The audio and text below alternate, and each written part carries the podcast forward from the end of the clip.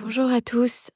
Je voulais vous faire une petite euh, update sur les énergies du moment et revenir sur les deux, trois Jinkies des trois dernières semaines. J'aurais, aimé vous faire des, des updates plus souvent, mais ça n'a pas, ça n'a pas été possible. Mais euh, je vais essayer de résumer un petit peu ici les, ce qui a pu euh, être dans l'air au cours des deux, trois dernières semaines et les tensions que vous avez pu euh, aussi expérimenter euh, dans votre vie, dans vos émotions beaucoup et, beaucoup, beaucoup dans les relations? En termes de Jinkies, techniquement, on est, ou de portes de Human Design, on est dans les portes du chakra racine et les portes du plexus solaire. On reste dans le plexus solaire encore tout le reste du mois. Ce sont des énergies donc extrêmement euh, émotionnel.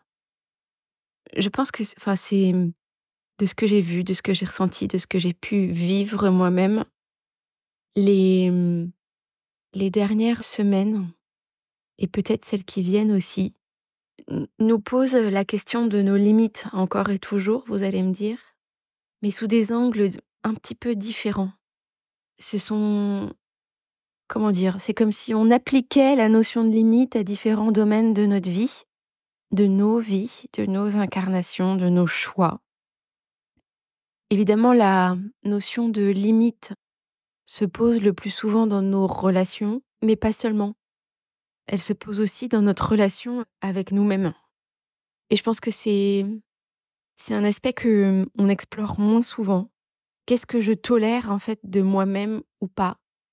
À quel niveau est-ce que je... Quel est mon standard en fait? Quel est mon standard Notamment, il y a eu euh, la semaine dernière, euh, c'est la porte 49 qui est la porte de la Renaissance et de la Révolution. Et quels sont les standards que je pose de moi avec moi-même en fait? Dans, dans, dans, dans, mon intimité émotionnelle la plus profonde, comment je me traite moi-même? Quelle est quelle est la manière dont je traite mes propres besoins? Est-ce que j'y réponds à la va-vite? Est-ce que j'y réponds pas du tout? Est-ce que je suis consciente même de ses propres besoins? Il y a eu la Jinkies 13 qui est la Jinkies de l'écoute, qui est la Jinkies aussi de la prise de conscience du passé. J'écoute, je me souviens, et du coup je conscientise et j'apprends les leçons par rapport à ce que j'ai vécu. On voit bien comment ça vient nourrir la conscience qu'on peut avoir de nos propres besoins. Et je pense qu'il y a une un vrai sujet à explorer aussi dans la conscience que l'on a de nos besoins et de nos désirs et la manière dont on les conscientise vraiment. Je m'explique. J'ai récemment euh, été frappée par un problème de traduction. J'adore les problèmes de traduction. Mais on a ce problème de traduction de l'anglais au français qui est que en anglais, ils font la différence entre consciousness et awareness. Je vais tenter d'expliquer ça en français. En français, on n'a qu'un seul mot pour désigner ça, qui est, il me semble, hein, qui est le mot de conscience. Consciousness en anglais, c'est vraiment euh, la conscience au sens la conscience conscientisée, la conscience intellectuelle, quelque chose qui remonte jusqu'à votre tête et qui peut être du coup verbalisé par des mots donc c'est la conscience de l'esprit, on pourrait dire. Mais en fait, c'est qu'une des formes de conscience. Et en Human Design, on fait vraiment la différence entre trois formes de conscience qui, qui relèvent de trois formes de conscience différentes. Il y a la conscience intellectuelle qui est dans l'ajna, qui est donc ce centre énergétique qui parle de nos idées, de nos opinions, donc des, des, des, des, des formes mentales, des choses mentales que l'on peut clarifier et du coup, généralement plutôt exprimé. Il y a une forme de conscience aussi, et là on passe à l'awareness en anglais, qui est la conscience du spleen. La conscience du spleen, c'est l'instinct.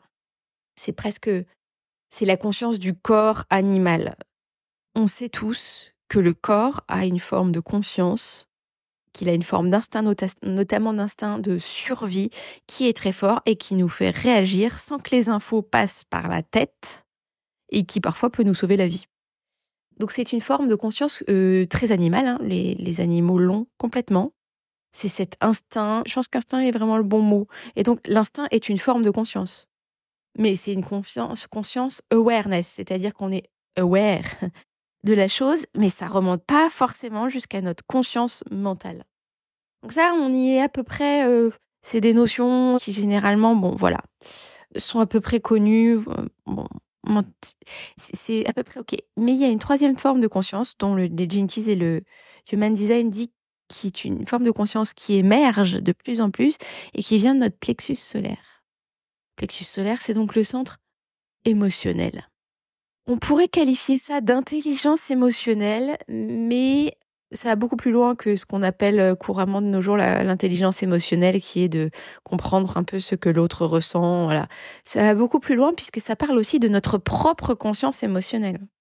Le plexus solaire en Human Design et en Jenkins est un centre où, comment dire, qui, a un niveau de conscience, alors qui est difficile à verbaliser, surtout quand il n'est pas énergétiquement directement relié et activé en tant que tel dans votre charte de naissance vers la gorge, ce sont les manifesteurs émotionnels qui ont les trois quarts du temps ou les mangens émotionnels qui ont ce lien directement vers la gorge entre le plexus solaire et la gorge.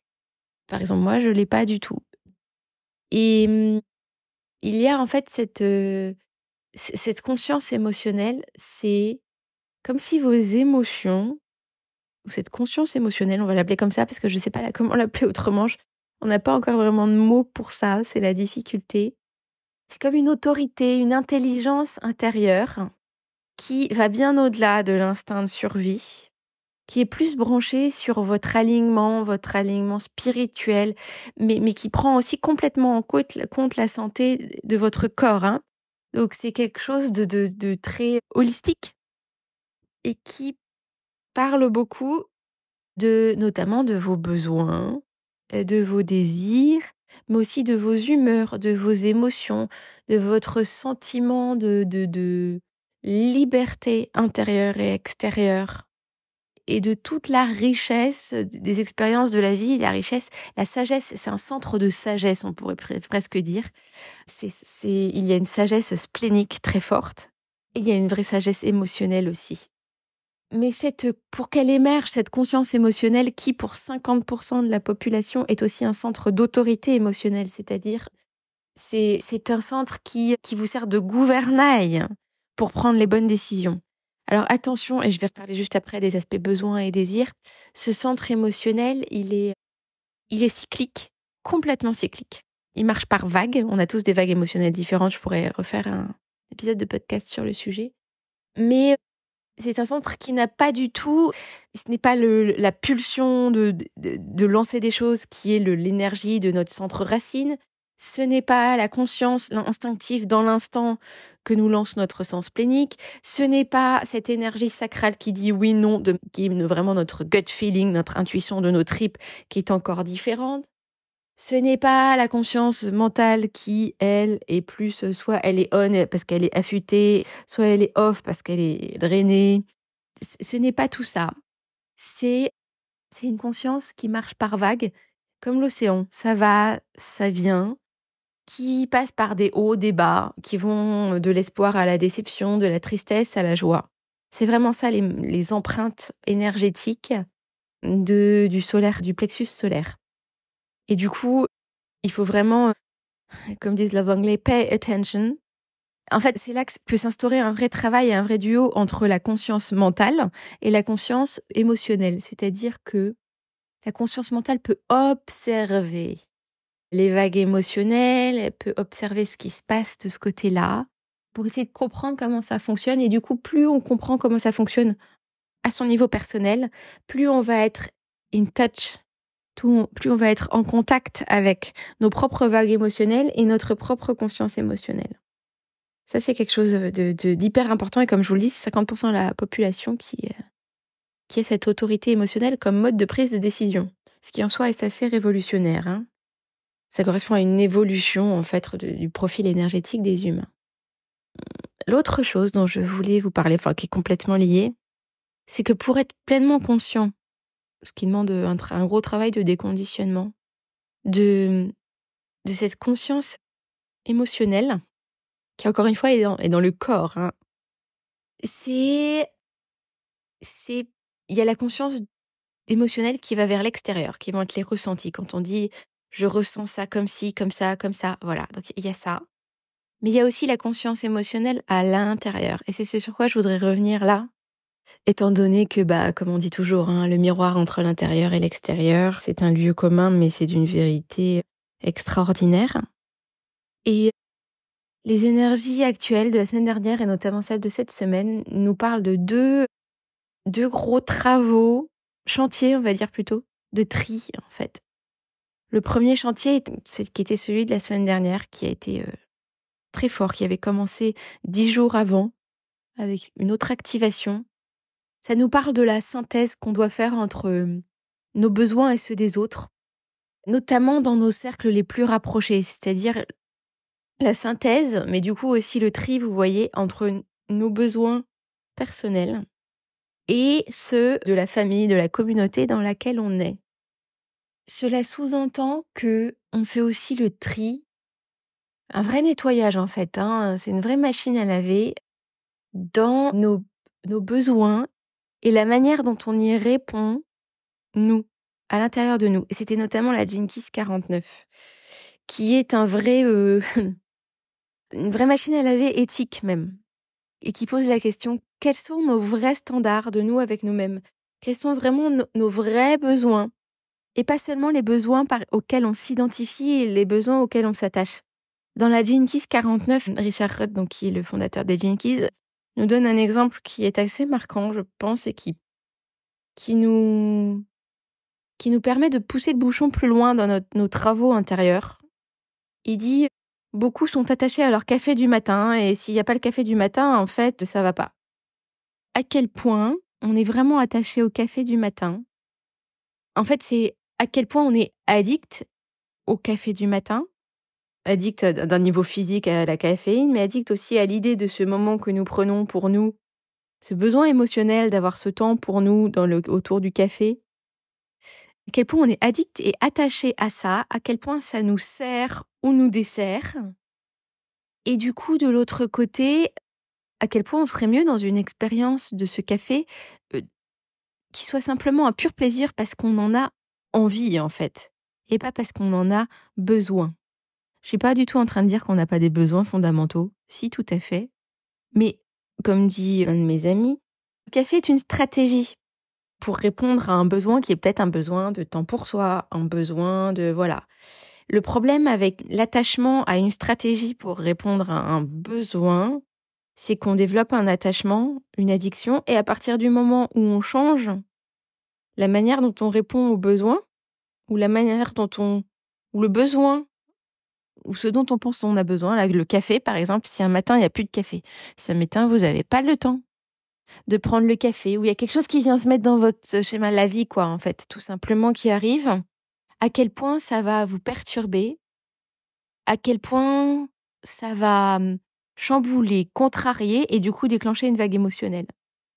À titre personnel, je vois bien que ça vient me titiller vraiment.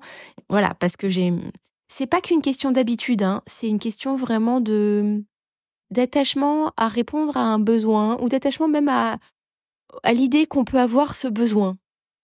Et du coup, je vous invite à regarder ce qui vous contrarie dans la vie de tous les jours quand il y a un changement de plan, quand il y a quelque chose qui vient vous contrarier et, et voir derrière euh, s'il n'y a pas un attachement à, au besoin lui-même, à la manière dont vous y répondez. C'est un vrai nettoyage en profondeur de, ces choses-là, qui nous invite du coup à revenir à l'essentiel de nos vrais besoins et, introduire beaucoup plus de souplesse, souplesse que je, n'ai pas à l'heure où je vous parle, hein, donc je, je, dis ça en toute humilité.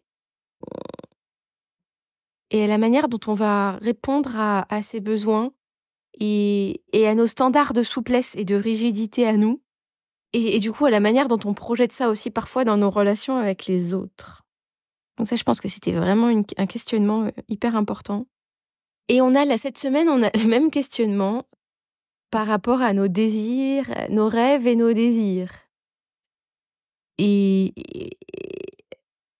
quand nos rêves et nos désirs sont là pour nous tirer vers le haut, entre guillemets, quand nos rêves et nos désirs sont là pour nous faire avancer, quand nos rêves et nos désirs sont là pour nous procurer la joie, très bien, ou pour inspirer les autres, nous inspirer nous-mêmes, très bien. Quand nos rêves et nos désirs sont là pour mener la barque à notre place, quand ils sont là parce qu'on s'attache à eux, parce qu'on se définit grâce à eux, la bonne question est à quel point ça nous sert et à quel point, au final, ça nous dessert. C'est la question des attachements, des addictions. Souvent, on dit qu'on se rattache à un rêve. Je comprends bien que dans plein de situations, c'est des rêves et des désirs qui nous... On a l'impression que ça nous sauve. Et, et c'est une bonne chose, évidemment.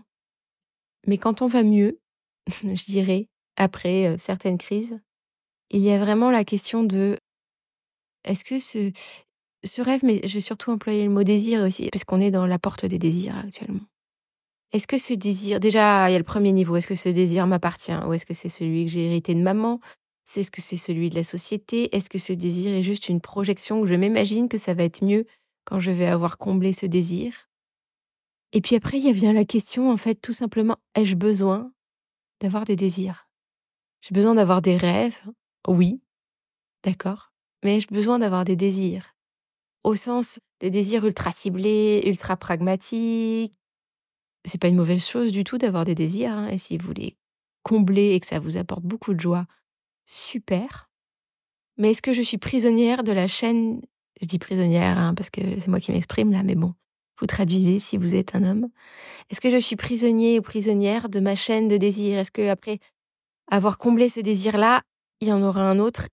Et comme ça indéfiniment, comme quand on est sur un vélo et on pédale, on pédale dans la smoule des désirs, et au final, il en émerge il n'en émerge aucune, aucune vraie satisfaction, aucun sentiment de succès, ni aucun sentiment de paix.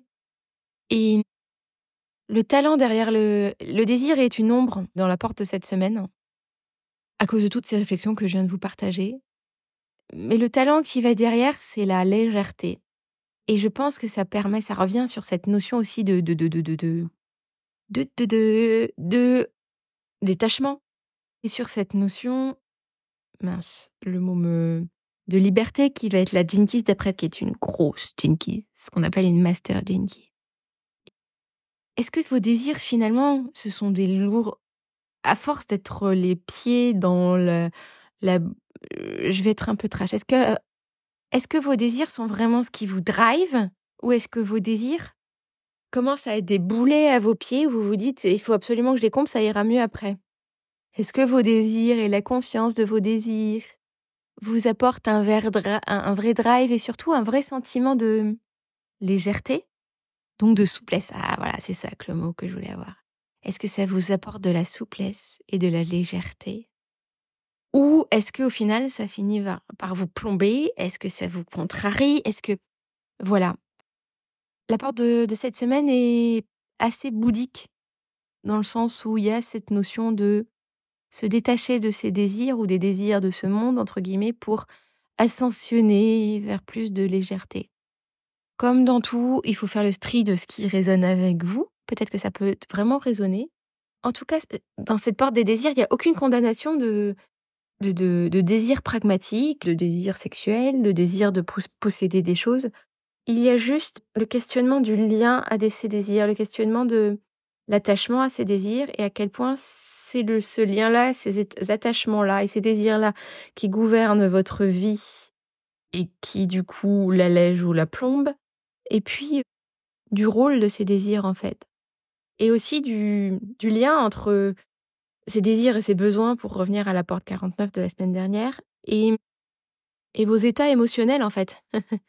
Est-ce que ces besoins, la manière dont vous les combler avec vous-même, est-ce que c'est ça vous propulse dans des dans des états émotionnels? Alors, le but du jeu, c'est pas forcément de vous propulsionner dans des états émotionnels très hauts. Évidemment, euh, ressentir de la joie est toujours très agréable, mais c'est plutôt la question de la stabilité émotionnelle que je vais vous poser. Et encore, le but du jeu, c'est pas d'être stable émotionnellement, c'est d'avoir de la conscience sur les choses. Et, et surtout d'avoir de, d'éprouver de la liberté, de la légèreté par rapport à tout ça. Je suis consciente que ça pose beaucoup de questions. Et mon invitation par rapport à tout ça va être, va être avant tout une, invitation à l'observation. Servez-vous de cette, cet engin extraordinaire qu'est votre mental, non pas pour vous créer des peurs et, et rester dans l'anxiété, mais pour vous observer vous-même, observer vos réactions. L'ombre de la 49 dont je vous parlais est la réaction. C'est vraiment ce truc de je suis contrariée dans mon besoin ou dans la manière dont je réponds habituellement à mon besoin. Et du coup, je réagis fortement de moi par rapport à moi-même ou moi par rapport aux autres autour de moi. Et comment est-ce que je peux regarder ces patterns de réaction pour renaître dans une conscience émotionnelle euh, un peu plus pure, un peu plus nettoyée, plus en lien avec moi-même et plus réduite à l'essentiel. Voilà. Je vous souhaite une excellente journée et une excellente semaine.